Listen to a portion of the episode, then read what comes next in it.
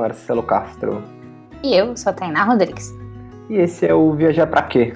O nosso podcast semanal, onde histórias, piadas, perrengues e umas reflexões malucas estão tudo junto e misturado.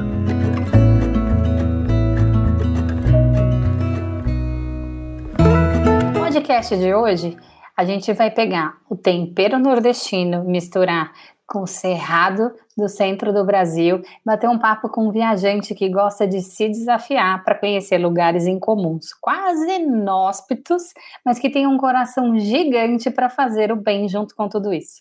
Daniel Oliveira, seja super bem-vindo a Viajar para Quê? Se apresente, quem é você no meio desse mundão? Marcelo, e aí, Tainá, tudo bem? Daniel Oliveira, falando diretamente da Tailândia no momento. E estamos aí, né, já há alguns anos na estrada, é, tentando explorar um pouco do mundo e compartilhando o máximo possível aí com as pessoas que acompanham essa jornada. Obrigadão por aceitar nosso convite, por bater esse papo com a gente. E para começar a nossa conversa, nos diga, viajar para quem? viajar porque está lá, né? vamos lá. Vamos lá descobrir, vamos lá ter nossa percepção, né, entender um pouco mais das, da cultura das pessoas, da culinária, e tentar externar, né, e é, mostrar que é possível, né, para as pessoas que às vezes querem fazer, mas não encontram uma, uma, uma, um incentivo. Você tem um histórico de uma vida viajeira, viajante, Brasília, Natal, Irlanda, e esse mundo todo acabou ficando pequeno para você. Mas eu queria saber como que foi que viagem surgiu na sua vida, como que foram seus primeiros passos, se é uma coisa de família ou se depois rolou uma conexão, uma busca mais é, de descobrir o seu eu interior. Como é que foi essa sua história viajante? Então, Tainá, interessante é, sua ligação com a família, né? Porque por muito tempo é, eu achava que era eu, tipo que eu era o diferente da família, que eu era o que gostava de viajar e tal. Mas é, quando eu comecei a conversar mais com minha família, eu fui ver o, o, que nós sempre viajávamos, desde quando eu era muito pequeno. Né? Então, talvez fosse uma coisa que já estivesse na cabeça. A gente sempre fazia as férias de meio de ano né, para um local relacionado à família e final de ano para alguma praia diferente. Né? Na época eu morava em Brasília, a cidade que eu nasci. E aos poucos é, é, eu fui sentindo a necessidade de conhecer novos lugares, né, de ter novos aprendizados. A princípio foi de idioma e depois uma, uma série de outras é, é, é oportunidades eu fui buscando. Né? E aquele negócio, passo a passo, né? Cada passo que você dá, você vê novas portas e aí você consegue ter uma dimensão maior do que você pode fazer. E foi basicamente isso em relação às viagens. Você foi fazer a sua, a sua volta ao mundo, né? O normal que a galera normalmente faz, né? É você tira um tempo para si, para conhecer os lugares. Normalmente você vai para aqueles lugares meio paradisíacos, como a própria Tailândia aí que você tá. Mas com você foi, foi diferente, né? Você queria viajar, conhecer os lugares incomuns e você também tinha uma pegada do voluntariado. E e esses lugares incomuns não eram, pô, sei lá, eram bem incomuns mesmo, né? Você foi para o leste da, da Rússia, em Vladivostok, foi na Mongólia, e, e ainda fui conhecer os lugares que, apesar de serem conhecidos, são meio exóticos, né? Como a Índia, o Nepal. Tipo, qual era a ideia da, da, dessa sua trip? A ideia inicial, quando eu enxerguei a necessidade interna, né, de fazer uma viagem longa, era exatamente para esses destinos, né? O meu sonho era conhecer a Tailândia, né? Conhecer esses lugares é, é, que todo mundo ia, né? Eu achava que isso era fazer uma viagem longa. E em um determinado momento surgiu o, o, um, um, o houve o terremoto no Nepal e eu já havia feito trabalho voluntário na Índia no Nepal em 2012. E quando aconteceu o terremoto em 2015, é, que foi em abril, final de abril, minha, minha, a, o meu planejamento de iniciar a volta do mundo era em agosto de 2015. E aí eu falei, peraí, por que não antecipar a minha viagem e tentar fazer a diferença, pelo menos na vida de uma pessoa? Né, que eu queria é, transformar, é, é, como é que se diz? É, reconstruir a casa de um rapaz que havia sido meu guia. E aí eu mudei toda a minha logística de planejamento, pedi demissão do meu trabalho. Eu era gerente comercial e de marketing de uma faculdade é, em Dublin, na Irlanda, né? Eu já morava lá há cinco anos e meio ou seja, estava estabilizado, tinha uma vida super tranquila. E eu falei, não quero mais, né? Eu, eu, queria, eu queria buscar algo diferente. E aí eu pedi demissão. O terremoto aconteceu no sábado, pedi demissão na quarta. Na segunda-feira eu já estava no Nepal para ajudar esse rapaz, só que tomou uma dimensão muito maior. Né? É, tinha os brasileiros que estavam lá, a maioria estava tentando sair, eu estava chegando para tentar ajudar, e as pessoas é, acho que gostaram da causa, né? Não, não gostaram da situação, óbvio, mas de saber que poderiam ajudar alguém né, que estava precisando. E nós começamos a arrecadar bastante dinheiro e as coisas foram acontecendo. Eu fui é, compartilhando quanto recebia e quanto, e quanto gastava e o que, que a gente fazia com aquela grana. E acabamos reconstruindo 210 casas, quatro escolas e compramos toneladas de comida para aquele povo. Né? Então, não só ajudei meu amigo, que era meu foco, como conseguimos ajudar é, é, mais pessoas. E para mim, é, é, aquela experiência é, foi muito grande em relação à minha expectativa inicial. E eu falei, pô, por que não é, continuar com esse foco na viagem? Né? Não só conhecer, porque assim, mesmo estando lá no meio do caos, terremoto todos os dias, né, tendo aquela vivência, dormindo em barraca, eu ainda estava conhecendo uma cultura diferente, estava conhecendo pessoas, né, comia do que o local do local comia. E eu falei, pô, eu tô aprendendo tanta coisa diferente. E foi basicamente isso. Eu queria me proporcionar mais momentos daquilo. Eu, eu tinha uma felicidade né, de estar com aquelas pessoas que, no meio de tanto caos, elas queriam servir, elas queriam compartilhar o pouco que elas tinham. Né? Então foi uma experiência assim que me transformou de verdade. E acabei passando quase que o próximo, é, um ano e meio depois dessa experiência, é, viajando com foco em trabalho voluntário. Né, que você comentou da Mongólia, né, tive experiência lá com animais, na Rússia, e acabei indo por Iraque também onde eu fiz um trabalho para a ONU, né? E foi, foram experiências assim imensuráveis internamente falando, né? Foi bem, bem legal. Isso é muito é, interessante, assim, que tanto você quanto a gente, acho que a gente tem uma história bem parecida, inclusive a gente te acompanha desde essa época, que até seu Instagram tinha outro nome ainda, então, enfim, o nosso também tinha que é, te, existiu uma, uma época, assim, eu acho que hoje em dia fala-se bastante sobre viajar fazendo voluntariado, e quando a gente começou a fazer isso, tanto você quanto a gente, quanto a Letícia do, do Durfolov, que já esteve aqui no, no podcast, caso alguém queira ouvir, é, não, não tinha muito acesso a essas informações, assim, sabe? E aí, como que você nessa a gente tipo, penava muito para encontrar todas as informações e atrás. Eu lembro que durante uma, uma época muito grande, uma das maiores perguntas que as pessoas faziam para a gente era como que a gente encontrava os lugares para a gente fazer voluntariado, que praticamente não tinham, tinha acho que, sei lá, duas plataformas, o Helpex e, e o Workaway, se eu não me engano. É, as pessoas eram muito, muito carentes desse tipo de acesso de informação e não tinha. Como que você fazia para encontrar essas coisas em locais tão remotos? Eu lembro do seu voluntariado na, na Mongólia com os animais, era do, do cara que era que era super grosso, o, o anfitrião, não era esse? Exatamente. Então, Tainá, é, a, a, primeira experiência internacional, porque no Brasil já fazia trabalho voluntário desde quando eu iniciei na faculdade, mas a primeira experiência internacional eu paguei uma empresa para fazer o trabalho voluntário, porque naquela época, como você falou, não se tinha muitas informações.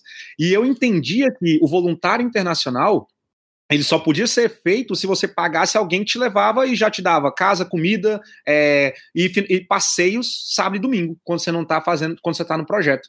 E era um valor relativamente alto. Não, é, relativamente não, era um valor alto. Né? Eu acabei fazendo essa experiência na Índia, no Nepal, foi em 2012.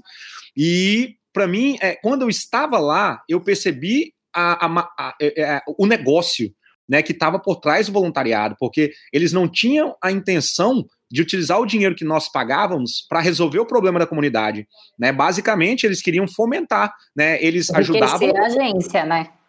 Exato. Eles é. fomentavam aquilo como negócio para que mais pessoas fossem, né, vivessem a sua experiência, mas eles não chegavam para as famílias locais e falavam: peraí, pessoal, vamos sentar aqui para resolver o seu problema? Vamos reconstruir sua casa, ou vamos colocar suas, suas, as crianças numa escola, ou então alimentação, vamos criar uma bolsa, porque a gente tem dinheiro entrando toda semana. Eles queriam manter aquilo, né, e utilizar o dinheiro para outras é, outros fins.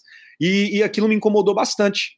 Né? E aí, quando eu decidi é, ter essa experiência de é, ter, continuar voluntariando e eu fui para o Nepal pós-terremoto, eu vi que o mais importante é, do voluntariado, na minha percepção hoje, é você estar conectado com boas pessoas. Né? Então, hoje, quando eu quero fazer é, algo relacionado a voluntariado, eu tento ter tempo primeiro, né, ir para o país e por diversos canais, conhecer pessoas locais. Vou dar um exemplo para você ou para quem está ouvindo. Né? Vamos supor que qualquer pessoa de qualquer lugar do mundo ou qualquer parte do Brasil chega para você e fala na sua cidade: Oi, tudo bem? Né? Eu vim de, dessa cidade, do Brasil, no mundo, e gostaria de ajudar um, algum trabalho voluntário, fazer um trabalho voluntário na sua cidade. Você conhece alguém? Eu tenho certeza que você, se você não conhece alguém diretamente, você conhece alguém que conhece alguém que pode te conectar com algum projeto social. Entendeu? E aí foi baseado nessa linha de raciocínio que eu tive que eu falei: peraí, então vou para a cidade, é, me conecto com pessoas, conheço a cidade, conheço a, galera que mora, e em um determinado momento eu falo, pessoal, conhece algum local que eu consigo ajudar? E foi assim que eu consegui ter é, é, inúmeras experiências fora do Brasil, né, conhecendo pessoas. Não, isso é totalmente real com o que aconteceu com a gente também. É, a questão da rede que você constrói, né? Só contando um pouquinho, quando a gente começou a viajar, como eu falei, não tinha muita informação, então antes da gente sair para fazer esse. É, a gente fez uma viagem de dois anos pela América Latina fazendo voluntariado também. E aí, antes de sair, a gente entrou no site da Ashoka, que é uma das maiores hubs de terceiro setor do, do mundo e fez uma lista gigantesca de organizações que a gente achava o trabalho interessante para a gente, quando chegasse no país, entrar em contato. E aí, o nosso primeiro país foi o Uruguai. A gente chegou lá em Montevidéu e começou a bater na porta das organizações. E a nossa ideia ilusória, quando a gente saiu romantizando todo o cenário de que é o terceiro setor, a gente achou que ia bater na porta, chegar dois voluntários, ah, eu quero ficar aqui trabalhando um mês, que iam estender o tapete vermelho, nossa, sejam muito bem-vindos, pessoas benevolentes. E a gente tomou várias tapas na cara da vida, que não é bem assim que a coisa funciona. Claro, é totalmente diferente você chegar num país em que está numa situação de catástrofe, como você chegou no Nepal, e que realmente precisa de uma ajuda imediata, e você chegar numa organização que já está totalmente funcionando, a roda girando, chega duas pessoas X e falar: Oi, querido, eu quero ajudar. E a pessoa vai virar para você, cara, mas você só vai ficar aqui um mês, sabe? Eu não vou tirar todo o. tirar um funcionário para te ensinar o que você tem que fazer para daqui a pouco você ir embora. E a gente, depois, é, a gente foi numa organização que é super conhecida, que trabalha com criança em situação de vulnerabilidade. Eles têm casa de cultura em, é, é, em bairros da periferia de Montevidéu, para que as crianças não fiquem na rua após a escola. E e aí a gente foi, conversou com a diretora dessa ONG, não sei o quê, e ela falou exatamente isso pra gente, mas eles iam fazer 25 anos, e ela convidou a gente para voluntariar no evento de aniversário de 25 anos dessa, dessa organização. Coincidentemente, uma alemã que morava na casa que a gente tinha alugado um quarto, ela, ela era estudante de serviço social na Alemanha e estava fazendo o intercâmbio dela nessa ONG. E aí chegou no evento, cada, cada casa de cultura tinha, né, os seus, seus funcionários, os seus assistentes sociais e tal. E como a gente já conhecia a menina, a gente acabou ficando bem próximo do, das pessoas que cuidavam da casa a qual ela trabalhava durante esse evento.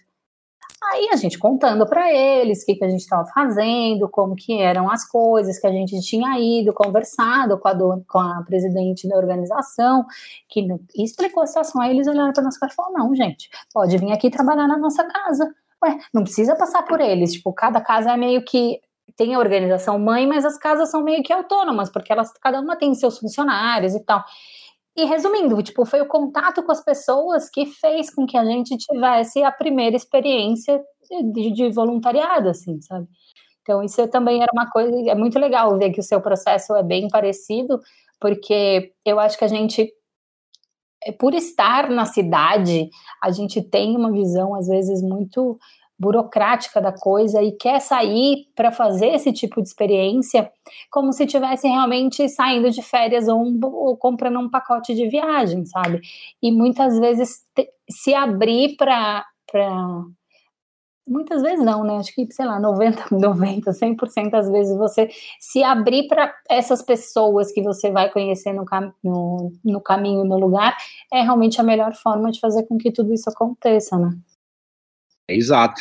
E eu vejo isso é, como a experiência total mesmo né? Porque primeiro é, eu vou para a cidade, é, tipo, você vai para a cidade, conhece aquele ambiente, você se conecta de uma forma natural com as pessoas que vão surgir pelo seu caminho, que você não sabe quem são, né? E os projetos vão surgir, as oportunidades. Então acaba sendo um processo bem natural e, e eu acredito que todas as pessoas nós temos a questão da percepção quando uma coisa está indo certo ou quando está indo errado né? E eu deixo isso tudo, essa, eu tento deixar isso muito claro para mim, né? Esse, esse senso perceptível é, do que é certo, do que é errado. E eu acredito muito que as coisas vão acontecendo de uma forma muito leve. Né? Então, é, eu, eu me entrego mesmo para essas experiências, né? Eu entro de cabeça, vou lá para fazer o negócio acontecer, né? Da, da melhor forma que eu, no caso, né, consigo fazer e tem, tem, dado certo, né? E também no Brasil, né? As experiências que eu acabei retornando para o Brasil, nós criamos um projeto social lá que chama Eu Ponto Ajudo Natal, né? No Instagram, na cidade de Natal, que meus pais moram atualmente.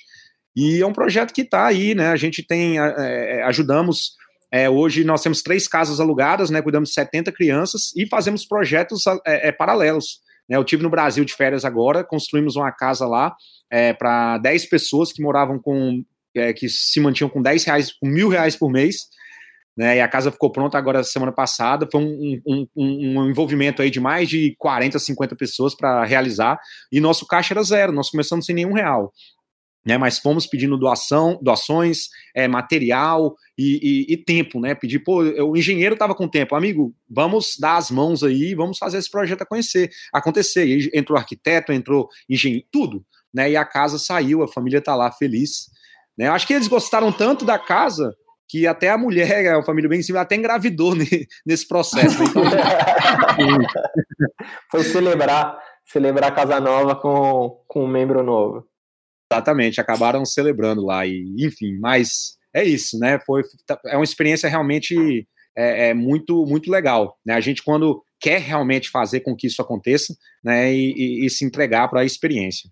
E tem uma sensação tão boa de. Acho que talvez todos os viajantes, ou uma parte considerável deles, quando vai viajar e fazer viagens longas, é, a gente quer se envolver com as pessoas locais, sabe? E acho que o voluntariado, quando a gente decidiu sair para fazer a nossa viagem, tinha muito a ver com isso.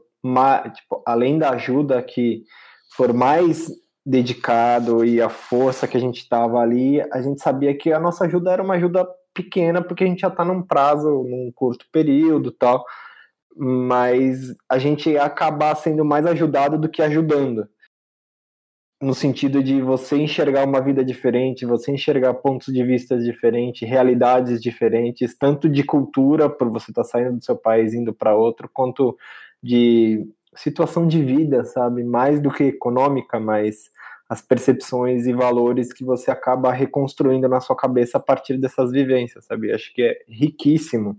É, e é exatamente, faço das suas as minhas palavras, né? É, e assim, é, em relação até à viagem mesmo, né? É, antigamente, cara, quando eu saía para viajar, eu focava no, nas atrações turísticas. Né? Ah, tô indo para Paris, nossa, né? A Torre Eiffel, não, é, é o museu que não sei o que, é, tô indo para Moscou, quero ver a Basílica de São Basílio, quero não sei o que. Hoje o meu foco ele é zero a analisar esses pontos. Né, eu tento, através de vários canais, por exemplo, o Couchsurfing, como outros canais, é, conhecer pessoas locais. Porque eu, é, é, o que hoje, para mim, eu vejo como, é, é, vamos dizer, uma conquista das viagens é, por exemplo, sentar com você numa mesa de bar e aí a gente está conversando é, sobre, sei lá, sobre a Eslovênia, sobre a Rússia, sobre é, o Nepal, e eu vou te contar casos, óbvio, eu posso falar de um local que eu vi, mas a maioria dos, da, das, dos casos que eu vou contar vai ser das experiências que eu tive com as pessoas que eu conheci. Né? Então eu posso estar andando sozinho na rua e comer um croissant, mas o cara pode, eu posso conhecer alguém local que ele vai me explicar o processo que é feito, a importância do croissant na cultura deles, né? E, e toda aquela história. Então assim agrega mais para gente, né? Então a partir do momento que eu entendi que para mim a prioridade são as pessoas, é realmente a minha viagem ela se transformou. Só queria falar um pouco do, do, que, do que o Daniel falou do, de voluntariado ter se tornado um mercado, tem um texto que viralizou há bastante tempo já, que é Por que você não deve voluntariar com crianças na África? que fala exatamente sobre isso, do quanto é, manter as crianças naquela situação de vulnerabilidade se tornou um mercado. O quanto ver a criança magra, com o catarro escorrendo, é, o quanto isso atrai a, a, a, benevolência das pessoas, porque elas realmente querem tirar a criança daquela situação e acabam pagando muito dinheiro para ir lá e conhecer a realidade e fazer o que elas podem. Só que para a escola e para a instituição que está lá manter aquela criança é sinal de dinheiro entrando. É, eu vou colocar esse texto na descrição do, do podcast para quem quiser ler a respeito, que é realmente impactante, assim, que a gente tem que entender que existem pessoas muito boas no mundo e existem pessoas que enxergam a bondade dos outros como um negócio então, eu acho que é legal para a gente desconstruir um pouco essa essa ilusão de que você está indo lá fazer realmente o bem. Eu não estou falando para ninguém não ir. Se você achar que isso é o, é o melhor que você pode fazer, tipo, tudo bem. Só que é para você estar tá ciente de que vai ter muita gente por trás é, usando o seu dinheiro, tipo, de má fé e, e aquela criança vai continuar, tipo, ali daquele jeito quando você sair de lá. aproveitando que, que a gente está falando de, de trabalho de trabalho voluntário, né? Você tem uma história que, que você conta do jantar mais caro da sua vida no Nepal. E acho que tem a ver com voluntariado, né? Na época que você tava que você foi lá para fazer o voluntariado por conta do terremoto. Eu queria que você contasse pra gente dessa história. Sempre que eu tenho a oportunidade de falar, todo mundo acha que vai vir aquela história daquele restaurante em Dubai. então, é, é eu, eu, eu, sempre me lembro é, dessa. É, a questão do, do, que, do que é mais caro, mais barato, é, é diferente, né? Depende do, do qual, o, o, o, como você pondera aquilo. E eu sempre falo desse jantar mais caro, que eu estava fazendo trabalho voluntário no Nepal, e para chegar numa vila era um dia de carro, não tinha mais estrada e era um dia andando. Pra, só para a gente chegar lá para analisar o, prob o problema, retornar andando um dia e mais um dia de carro para conseguir os recursos. E é, ao chegar nessa vila, depois de dois dias de processo né, de carro e, de, e andando, é, o pessoal chegou para mim. Eu, tava, eu, eu, estava com uma menina de Hong Kong e com um cara local que estava traduzindo para gente. É, isso foi pós-terremoto, né? E aí, é, o pessoal da vila, uma vila que eles tinham 50 e poucas casas, 60 e poucas casas, a maioria havia sido destruída e eles cederam a melhor tenda que eles tinham para mim e para essa menina dormir e eles mataram um único frango que eles tinham na, na vila. Né? E aquela, mesmo não aceitando, nós falamos que não, que a gente não queria, que a gente, enfim, qualquer comida estava bom. É, e eles não, eles, ah, não, vocês estão aqui para ajudar a gente. A gente não imaginava que ia ter ajuda, porque eles estão bem isolados, né? E eles mataram a, o único frango. E eu, eu, sempre que eu lembro, eu, eu falo disso, eu, eu cito aquele exemplo, né, que fala é, João me deu um e Pedro me deu dez. Mas é, João só tinha um e Pedro tinha mil, né? Qual que, qual, como é que é esse peso, essa medida, né? Quem te deu mais? Então esse foi o jantar mais caro, né? Ninguém nunca me deu tudo que tinha só para um jantar. Então é, é, é uma boa lembrança que eu tenho. Isso é muito louco, né? Como viajando e indo para esses lugares, a gente percebeu muito o quanto a comida é importante para as pessoas, assim, o quanto é, elas demonstram através de atos como esse que você é bem quisto, que você é bem-vindo, que eles estão gratos por tudo aquilo que você está fazendo, né? É, e eles fazem muita que sabendo da importância do alimento, né? Que, enfim, te faz continuar vivo, né? Eles fazem de tudo para é, te servir o melhor que eles têm. Né? E assim, às vezes, é, vocês devem já ter passado por essa experiência de até se sentir mal, porque você vê que a pessoa está fazendo tudo o que ela pode para colocar na mesa para você ter uma refeição tranquila, uma refeição agradável. Né? Então é muito louco, né? E é, é assim, é, a gente se sente bem de estar ali, né? Mas é, é complicado ver como que as pessoas acham tanta generosidade, né? Para compartilhar.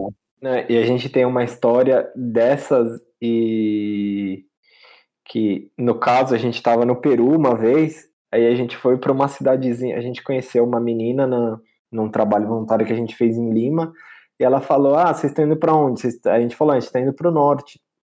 Ela falou: se vocês quiserem, tem uma cidade onde meu tio mora, que é num vilarejo perto de uma, tipo, de uma, perto, umas três horas de uma cidade XPTO lá no norte. Se vocês quiserem conhecer, é, uma, é um vilarejo bem gostoso, bem tranquilo tal. E a gente falou, bom, legal, vamos conhecer. E aí a gente seguiu viagem tal. E aí depois de um tempo, quando a gente estava mais ou menos próximo da onde, da onde ela falou, e a gente estava numa época de feriado, então a gente falou, bom, vamos, vamos para esse lugar, porque a gente ia ficar na casa do tio dela, então feriado, feriado para quem viaja sem, sem data para voltar, normalmente é a pior época, que tudo fica muito caro, então você tem que ficar, você tem que se esconder, encontrar um lugar barato e ficar na boa, para depois que acabou o feriado você segue seu seu caminho, e a gente falou, bom, vamos para esse lugar. E aí a gente chegou na, na cidade, na cidade chamada Zanha, no norte do Peru. Chegamos na casa do, do tio dela, é uma casa simples, assim, tranquila, assim, bem simplesinha. E assim que a gente chegou, ele começou a mostrar começou a mostrar a casa. Primeiro ele já chegou no quarto dele e falou: Ó, vocês vão dormir, essa é minha cama, mas eu vou dormir em outro lugar, vocês ficam com essa cama. Aí a gente, não, não, não, não vamos, a gente dorme no sofá, dorme em qualquer lugar, não se preocupa, tal. Ele, não, vocês vão ficar aqui nessa cama. Aí, bom, beleza. Aí a gente seguiu o caminho, ele começou a mostrar, e aí ele foi no quintal dele, que ele criava pato, tal. E aí ele falou, ah, eu vou... O que, que vocês querem comer? E na época eu era vegetariano, né? Vegetariano. Eu comi, comia peixe, como peixe. Aí eu falei, ah, eu como peixe, não como carne e tal. E aí ele, ele conseguiu lá nos, com uma amiga um, um, um, peixe. E aí ele pegou, como a Tainá não era, ele falou, ah, então você, eu vou, eu vou te dar esse pato. E mostrou o pato vivo lá.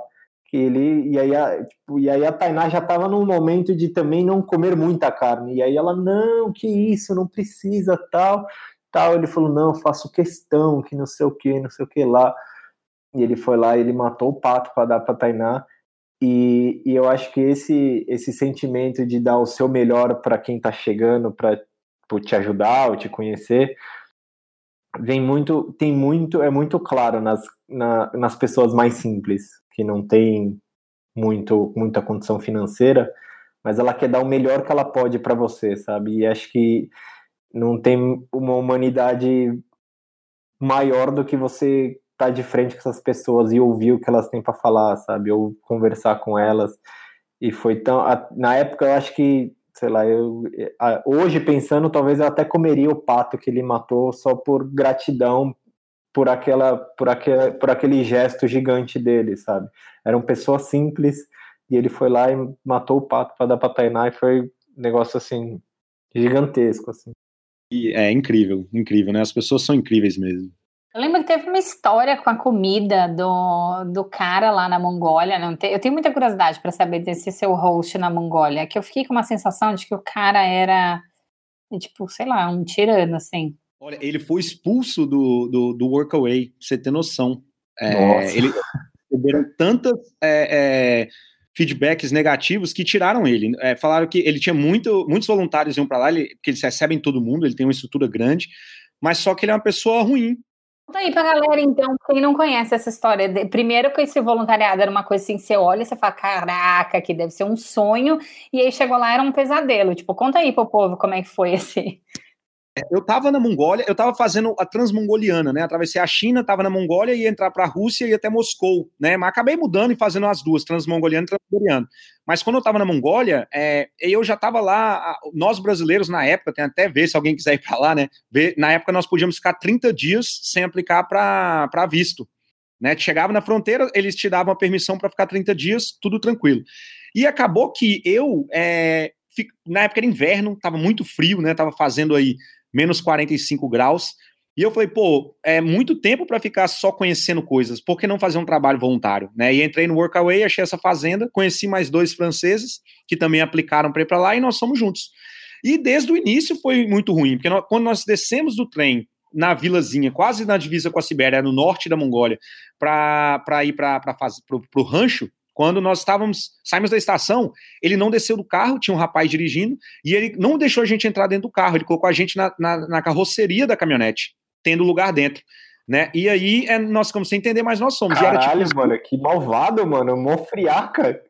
Já começou assim. E aí nós, lá em vento, pô, uma coisa até 40, menos 45 graus, outra coisa menos 45 graus e você na carroceria de uma caminhonete. Nossa, né? terrível, cara.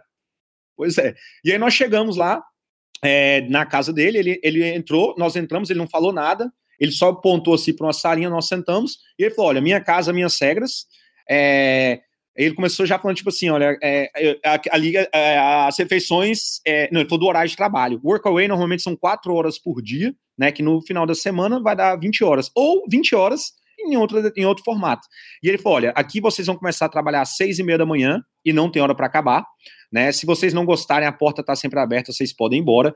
É, eu vou dar muita comida para vocês, então comida não vai ser o problema. Só que a mesa é aquela. Se vocês é, chegarem, se vocês sentarem antes que eu, vocês não podem encostar na comida porque eu sou o dono da casa. Então vocês têm que aguardar era, eu chegar.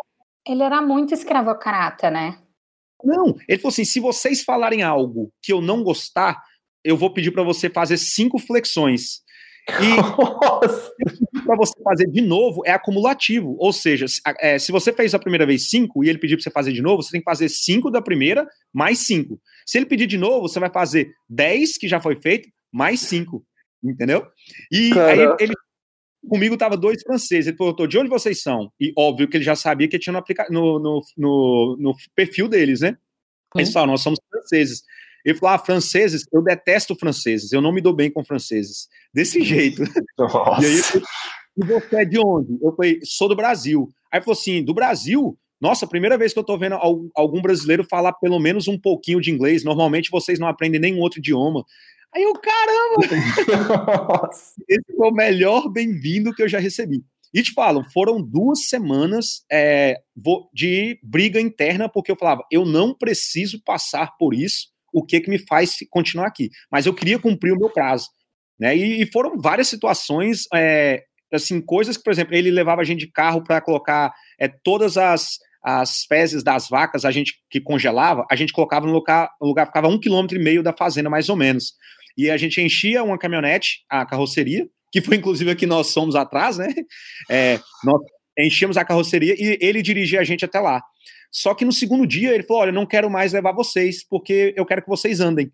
E aí a gente tinha que andar um quilômetro e meio, levando o máximo que a gente conseguia de, da, das sedes das, da, das vacas. E aí não dava tudo, óbvio. A gente voltava andando um quilômetro e meio, depois levava de novo. Tudo isso que ele não queria levar a gente, tipo, por dois minutos de carro, entendeu? E aí gerou trabalho. Então, assim, era um cara, é era uma pessoa ruim. Ele não queria facilitar nada. Ele, ele era uma pessoa muito suja, não tinha chuveiro na, na casa dele, né?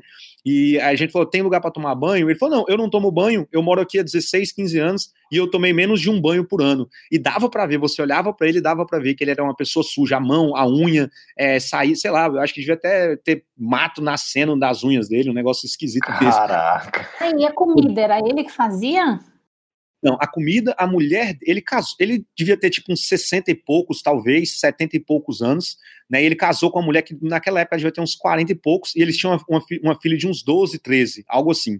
Né? Então, essa mulher, ela era responsável pela parte de alimentação ou para dar ordem na gente, nos voluntários. Né? E, e ela ajudava na cozinha. Eles tinham bastante é, é, pessoas locais trabalhando, né? Na cozinha ou pra, também na fazenda e tal, e os voluntários. E, foi super intenso, gente. Eu tô falando, foi bem. Você tá lá por vontade e a, é, é, muito louco essa relação de poder das pessoas, né? Porque a, as pessoas sempre discutem muito a respeito. Ah, mas se a mulher apanhou do marido, é porque ela deixou. Ah, é porque se o cara trabalhou de escravo, é porque ele se permitiu. E, cara, você acho que é a prova viva disso, assim, você falou que passou duas semanas num processo interno, você estava lá porque você quis. Tipo, você é. podia, de certa forma, abandonar e, pô, não, cara, não vou me sujeitar a isso e ir embora. Imagina os funcionários desse cidadão, tipo, a pressão psicológica que eles não passam. Tainá, tipo, essa foi exatamente a minha percepção, né? Falar, caramba, que privilégio, né? Poder ter vivido essa experiência só para contar como uma experiência vivida, e óbvio ter vivido, né? Mas e aquelas pessoas que estão ali e elas dependem daquilo, né? Elas não têm outra opção, pelo menos é, é, não conseguem enxergar naquele primeiro momento, né? E é complicado, né? É muito complicado essa relação. Nossa, cara, o pior é que, e provavelmente, você falou que o cara foi expulso da plataforma, ele, óbvio, não entendeu, ele deve achar que o problema é do, dos voluntários que são um bando de vagabundo e não queria trabalhar, e que ele tá ótimo, pleno, tipo, tá tudo certo comigo. Exatamente. E assim, só para fechar essa história, é, ele tinha uma parede bem legal, né, com o nome da pessoa, o país que ela era e uma mensagem. E quando a gente estava se despedindo lá e tal, da, de, da, do rancho indo embora, meio que felizes, né, por estar tá partindo, mas que a gente queria deixar nossa mensagem, que eu vi outros brasileiros passaram por lá também. Quando eu peguei a caneta e fui escrever, eu e os franceses, ele falou assim: é, o que, que vocês estão fazendo? A gente falou, a gente vai colocar nosso nome na parede. Ele falou, não, não, é, por favor, não coloque. Eu não gostei muito de vocês e não sei, eu não gostaria que vocês escrevessem. Nossa. Cara, você. O seu, a sua recepção inicial, né, e, e, e o fechamento são incríveis, né? Você não precisa melhorar nada. E a mulher dele também era tirana, assim? Ela, assim, quando ela estava só, ela era uma pessoa muito maleável, né? Ela entendia é, é, tudo que a gente, oh, não dá para fazer isso agora, deixa a gente concluir o que a gente está fazendo para fazer aquilo, então, ah, tá, a gente está indo. Quando ele estava próximo, não, ela era a cópia exata dele, né? Então ah, nós passamos. Provavelmente deve rolar uma, um assédio ali, tipo, bem forte, né? Com certeza. Né? Dava é, para ver que ele era, era super ríspido. Uma coisa que eu não entendi, né? Ele não falava idioma local, né? E a filha dele não falava inglês. Então não existia uma comunicação muito linear dele com a filha. Tudo que ele queria falar com a filha é, é, a mãe traduzia. E a filha já tinha 12, 13 anos. Eu não sei se qual agravante, não sei, né? A gente cria história, né? Para tentar achar respostas. Várias Mas... histórias eu criaria diante desse cenário cá para nós. Né? É, ele era mongol. Ele era australiano, morando lá já há 15, 16 anos. Nossa, cara. Que escrotidão. Você comentou do, do trem, né, do transmongoliano e o transiberiano que você fez.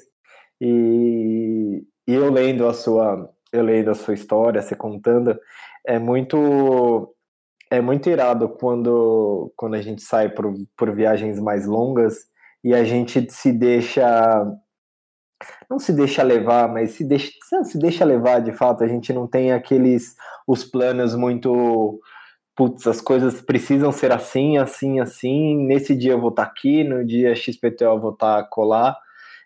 E nessa sua viagem que você saiu da China e chegou até a, a Rússia, né, até Moscou, eu acho que ela foi recheada dessas coisas inesperadas que você foi abraçando no caminho e foi legal, e aí você, seguia. E eu queria que você contasse um pouco como foi esse rolê e essa o quanto você se deixar levar pela situação no sentido bom da palavra, né, de você se deixar envolver por tudo que está ao seu redor e não ficar tão preso a roteiros, faz com que a viagem acaba sendo até mais muito mais mágica. Exatamente. É, era 2015, né? Final do. Era novembro, quando eu cheguei na China, com o propósito de fazer o, essa rota da Transmongoliana, né? Que basicamente ela ou pode começar ou terminar, né? Em, na, em Moscou ou em São Petersburgo, depende. E a Transmongoliana ela sai de Moscou, vamos dizer, é, é, ela a rota que normalmente as pessoas fazem. Sai de Moscou, quando chega na Sibéria, ali próximo de Ulan-Ude, ela desce, né? E aí vai, atravessa a Mongólia, de norte a sul, e entra na, na, na China e vai até Pequim. Eu falei, por que não fazer o contrário? Né, já estava na China. E uh, eu havia pesquisado bastante sobre os preços dos tickets. Né? E normalmente as pessoas compravam o ticket já direto, né, para fazer toda essa travessia. E por sorte, é, não consegui comprar o ticket. E eu li um blog que um, um, americano ele falou: não, eu comprei trecho por trecho, de cidade em cidade, que ele ficou mais livre. E eu falei, ah, vou ver quanto que sai aqui então. E um trecho que pela, pelo trem oficial do Transiberiano, né, que é, seria, sei lá, 400 dólares, por exemplo, de Pequim até é, é, Ulaanbaatar, né, que é a capital da Mongólia, eu gastei, sei lá, é, um oitavo disso, comprando, não um trem cheio de turista, mas comprando um trem local, com pessoas locais, né, que faziam esse trecho seja para ir trabalhar, seja para fazer qualquer coisa. E eu falei, cara, mas não acredito que eu vou gastar bem menos, né? E decidi optar realmente. É, é, a mesma a mesma linha, tipo, normal, só que ao invés de ser o trenzão internacional, sei lá, é a mesma coisa que se, desculpa te cortar, mas só porque eu fiquei com dúvida. É a mesma coisa que, sei lá, eu comprar aquele passaporte de trem europeu que serve para todos os países, ao invés de, de comprar, tipo, aí, em vez de comprar esse, comprar os trechos. É tipo isso. Exatamente. Ah, tá, Exatamente. Tá, tá. E foi isso. Eu decidi, eu falei, pô, por que não viajar com as pessoas locais se a minha, o objetivo das minhas experiências são as pessoas, né? E a experiência com os locais. E eu fui fazendo isso, né? Trecho a trecho, a sair da China, né? Passei quase um mês lá, é, e aí entrei na, na Mongólia, fiquei os 30 dias do visto. E quando cheguei na, na Sibéria, na primeira cidade, grande, né? Que chama Ulan-Ude, que é a capital de uma região chamada Buryat. E aí é, eu eu ia oeste, né? Eu ia em direção a Moscou e eu falei, peraí, se eu for até o final da rota, a, a, em vez de oeste, leste, e até Vladivostok e depois voltar tudo, eu vou ter feito as duas rotas, transmongoliano e transiberiano. E vi que o custo de passagem não seria tão grande, né? E aí eu entrei com, eu decidi realmente seguir dessa forma e foi o que eu fiz. Né, e foi realmente assim uma experiência incrível. Né, os meus planos iniciais, eu queria parar mais tempo na Rússia, porque nós brasileiros podemos ficar lá 90 dias, né, sem precisar aplicar para visto. É, e acabei, o meu plano era ficar numa cidade chamada Novosibirsk, que é a capital da, da Sibéria. E quando eu cheguei no final ali da Rússia, daquela parte, na cidade chamada Vladivostok, que é a minha cidade preferida no mundo, por vários fatores. Né? Pô, eu, é, tinha... Vladivostok, eu, eu, só, só um, um parênteses, eu lembro de Vladivostok do War, cara que jogava War. Todo mundo, Vlad, né? Vladivostok. conhece Vladivostok fora do War é o Daniel, gente? Ninguém conhece além dele. E eu acabei ficando quase dois meses lá, tive experiência de trabalho voluntário, é, conheci muitas pessoas, até uma namoradinha lá arranjei.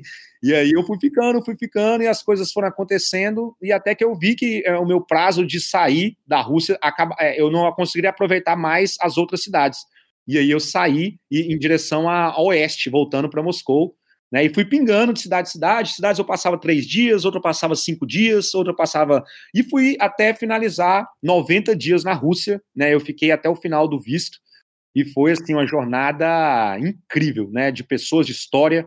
A Rússia é um país super curioso, né? Cada região tem a sua cultura, tem o seu idioma, né? Tem a, a sua. Eu, tinha aquele estereótipo do russo ser alto, loiro né? Só que hoje, para mim, o russo ele é asiático. Se você vê um, um, um chinês ou um russo, para mim é a mesma coisa, entendeu? Porque a maioria das pessoas que eu conheço na Rússia são asiáticas. Se você parar para analisar que a maior parte do país se encontra na Ásia e tem esse mix, né? Desse estereótipo que nós temos com o asiático. Então, assim, foi bem interessante. E é o meu país favorito, né? Dentre os que eu já tive a oportunidade de visitar até o momento. Gente já falou de transiberiana, transmongoliana, mas não podemos deixar o famoso e místico trem da Mauritânia de fora, que também já recebeu sua visita, assim como de outros convidados aqui do Viajar para Quê, como a Ana da Pela Galáxia e o nosso querido Kainan e o Marco de la Cumbre. Então, só tem viajante que fizeram trem da Mauritânia nesse podcast, gente. Estou me sentindo excluída. Eu quero saber como foi o processo para você chegar no país. A Mauritânia é um país extremamente pobre, né? E por que você fez esse rolê assim? É, tem até a ver com a Ana, né? E com outros viajantes também. É, a primeira vez que eu ouvi falar do trem da Mauritânia é, foi através de um viajante chamado Mike, né, que é um cara, um, ele hoje mora em Portugal, o Mike é uma pessoa incrível, né, viajou já para muitos países, né, tá, visitou quase todos os países do mundo, e ele mora fora do Brasil há muito tempo, conhece bastante a África, primeira vez que eu ouvi falar foi dele, da segunda vez foi do, de um dos viajantes brasileiros que eu mais admiro, que é o Guilherme Canever, né, já escreveu quatro livros, já fez uma viagem longa, numa época que não tinha rede social praticamente, né, ele viajou por, pelo prazer da viagem, né, sem ter que externar nada, só para estar tá ali viajando.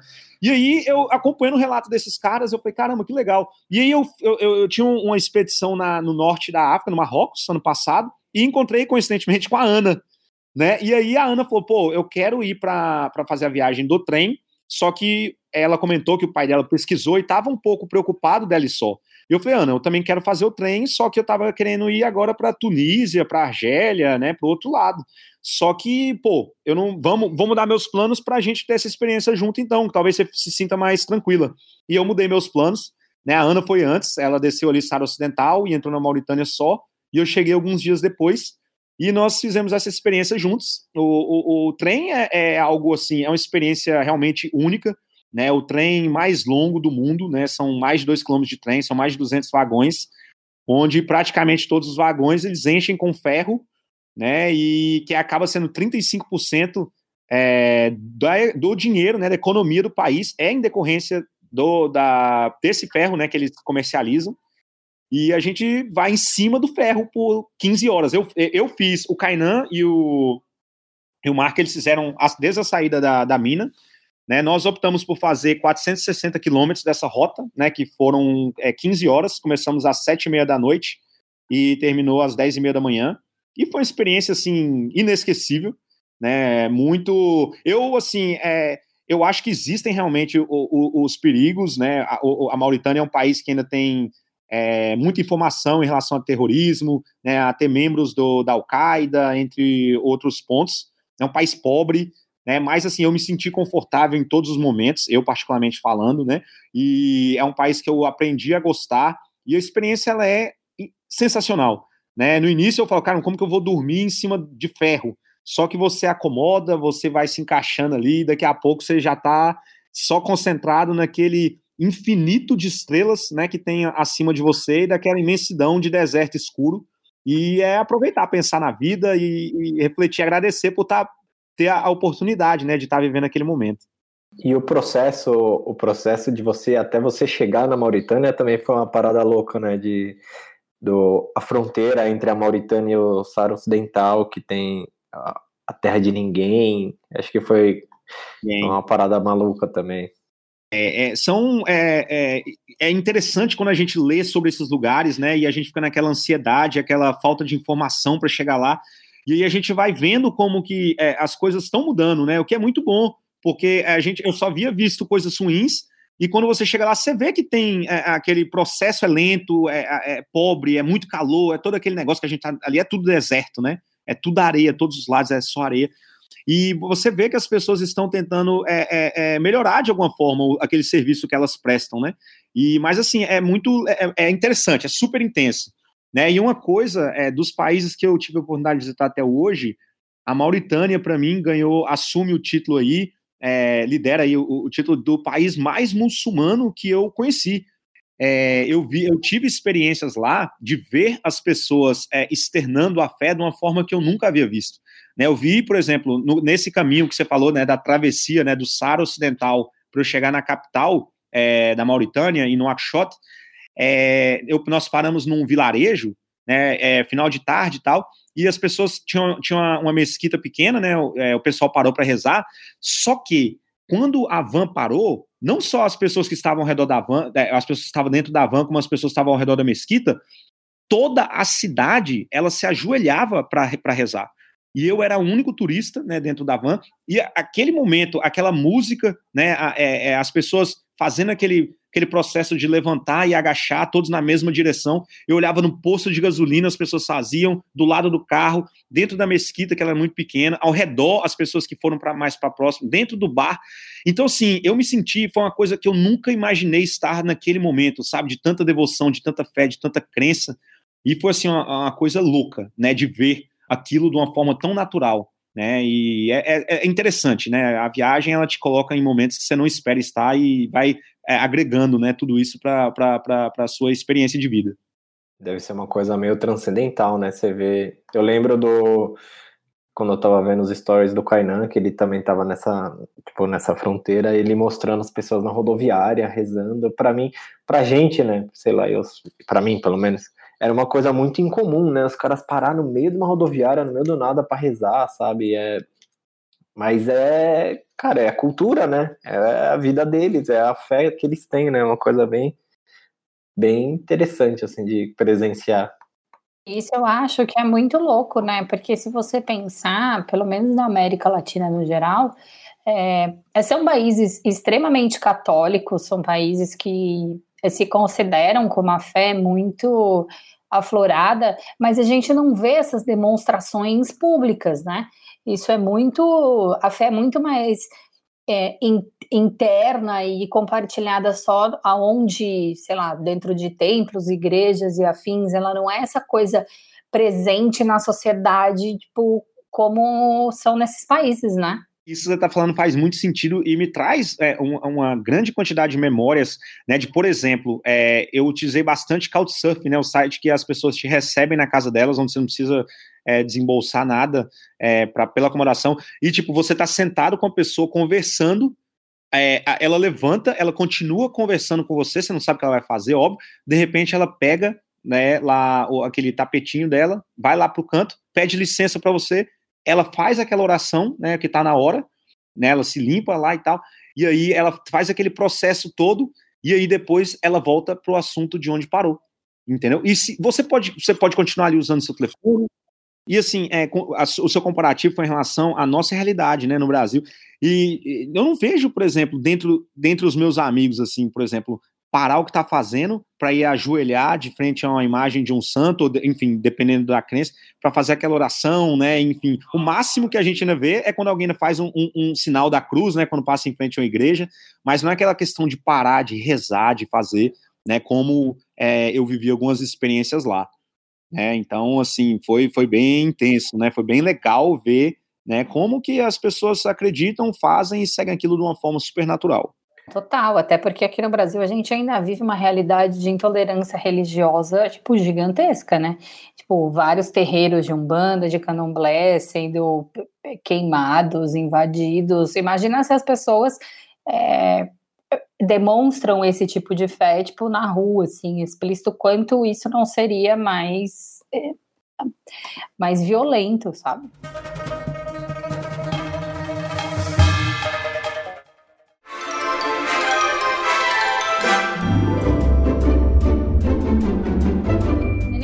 Chegando no momento mais temido pelos convidados do Viajar para Quê, que é o momento rapidinhos. A gente faz perguntas e você responde a primeira coisa que vier na sua cabeça, não precisa é, justificar a sua resposta. A gente, a gente coloca a galera numa berlinda aqui, já vou avisando, hein? Mesmo sem querer, sem, sem é, ficar nervoso, você já começa agora. Caramba, o que, que vem por aí, né? Posso começar? Se você pudesse transformar qualquer atividade do dia a dia em um esporte olímpico, em qual você teria chance de medalha? Caminhada. Amo caminhar. Podendo ligar para você mesmo em qualquer momento do passado, quando você ligaria e o que você diria? É, eu ligaria para o momento é, quando, em 2010, quando eu estava super em dúvida, né? E cheguei a, a cogitar a possibilidade de não ir para Irlanda fazer meu intercâmbio né? Porque eu queria escutar o que os meus pais naquele momento falaram para mim que para eles era certo, que era que eu ficasse em casa, que eu não precisaria de inglês, né? Para que, que eu precisava de inglês? Meus, meu, tipo, já tinha um negócio da família que eu poderia continuar aquilo. E eu acreditei no, no, naquele interno que falava, pô, é, você precisa dessa mudança, vai, né? Só que eu não tinha certeza. E eu, eu voltaria para falar, cara, acredite em você, acredite no que você acha que é certo. Se você acha que é, vai na fé que tudo acontece. Como você gostaria que acabasse o mundo? Gostaria que o mundo acabasse e comigo dormindo, mas não é justo, né? É, mas a, a, pergunta é como eu gostar, como de fato que ele acabasse, né? Olha, independente da forma, da maneira mais rápida possível, né? Nem que fosse um meteoro que batesse rápido e você não visse que tudo explodisse e acabava logo. Eu acho que talvez para não sofrer. O sofrimento é algo ruim, né? Não só o seu, como do, do próximo. Então, de uma forma rápida. E se você pudesse jantar com qualquer pessoa no mundo, viva ou morta, com quem você jantaria? É, então, eu jantaria com o Sérgio Vieira de Mello. É um brasileiro, né, que teve à frente da ONU, né, um, um diplomata que teve à frente da ONU e ele morreu na, na, no atentado que houve em Bagdá. Né, ele era um, um, ele, é um, ele, era funcionário né, do alto comissário da Nação Unida né, para os direitos humanos. Né, então foi uma pessoa que fez muita coisa pelo mundo. Né, é um dos brasileiros que eu, eu, eu, analiso como talvez um dos mais importantes aí desses últimos anos que nós tivemos. Sérgio Vieira de Mello. Quem tiver mais curiosidade, tem até um vídeo no YouTube né, contando como foi a morte dele. E eu gostaria de entender o que esse cara teve de motivação né, para chegar onde ele chegou. Que frase você colocaria na sua lápide? Ah, nossa! Essas perguntas de vocês, hein? É... Profunda, né? Super profundas. Bem, é, eu colocaria alguma das tatuagens, que eu, eu faço bastante tatuagem quando eu, quando eu viajo, né? E eu colocaria uma que eu gosto bastante é Conhece a Ti Mesmo. Então, eu acho que eu colocaria, colocaria assim: é, o Daniel, que aqui morreu, disse para você: conhece a ti mesmo. o que não pode faltar na sua mochila? Além do básico, nunca, sempre tem é, a, um, um bastão de caminhada. Sempre, sempre, sempre. Eu nunca sei onde vou estar fazendo a caminhada longa, então é algo que sempre vai estar comigo. Cara, isso é uma coisa que toda vez que eu vejo um ser humano usando, eu falo, puta que pariu, como a gente é dois imbecil porque a gente não tem um bagulho desse? E é uma coisa tão simples, tipo, e, e a gente não tem. é, nossa, é, te dá muito mais disposição para continuar andando, né? E facilita bastante.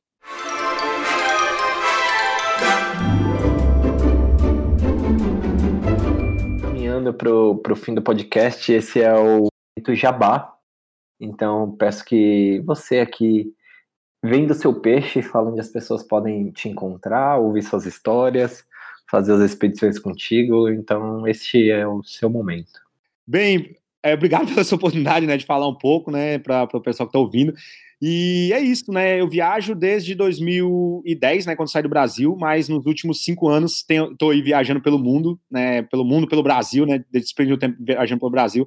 Eu utilizo o meu Instagram, né, com meu nome, Daniel com dois N's Oliveira, né, para compartilhar tudo, né, que eu que eu vivo das experiências das viagens e da minha vida normal, na, na minha vida real, vamos dizer assim. Né? Então, Daniel com dois N's Oliveira. E lá, é, quando você acessar o meu, meu, meu perfil, lá vai ter um link que você tem acesso às expedições, né? Eu criei, depois de alguns anos de viagem, criei expedições para que as pessoas possam viajar comigo. E nós temos aí é, guias, bons hotéis, carro né, privado, levando o grupo aí para Índia, para Nepal, para o Marrocos e outros destinos que eu posso fazer viagens é, é, privadas, né? Vamos dizer assim. Né? A gente vai para o campo base do Everest, Nepal, fazemos curso de yoga na, na, na, na Índia, é, conhecemos aí o Marrocos, enfim. E vem mais destinos por aí, né? Que eu continuo viajando e desbravando aí o que para mim não é conhecido e tentando sempre criar novas expedições. E no mais é isso, né? Se você che é, é, chegou ao meu, ao meu nome, ao meu Instagram pelo podcast, gostaria muito de, de ter um feedback de vocês, né? Mandando uma mensagem falando que ouviu, né? Para eu compartilhar lá e externar, né? Muito legal ter esse tipo de canal, né? De, igual de vocês, trazendo pessoas para trazer o que é real, né? A vida real é, e, e, tentar é, tornar esse tipo de vivência, de experiência mais acessível para mais pessoas. Querida, a gente amou a sua participação. É, como eu falei no começo, a gente acompanha seu trabalho desde a época do Próxima Parada, quando a gente ainda também era Calha América. É muito legal ver toda a evolução do, do seu processo e do seu trabalho. A gente ficou muito feliz que você aceitou o nosso convite. Eu tenho certeza que todo mundo também adorou o nosso papo. E é isso, gente. A gente está por aqui no próximo episódio. espero todos que vocês tenham uma ótima semana. Um beijo e tchau. Valeu, galera. Se vocês quiserem conversar com a gente, manda mensagem lá no Instagram, arroba T mais M. T mais M se escreve de uma maneira peculiar, é T-E-M-A-I-S-E-M-E. Ou um e-mail, contato arroba tmaism.com no mesmo esquema. E a gente se vê na próxima. Um abraço e até lá!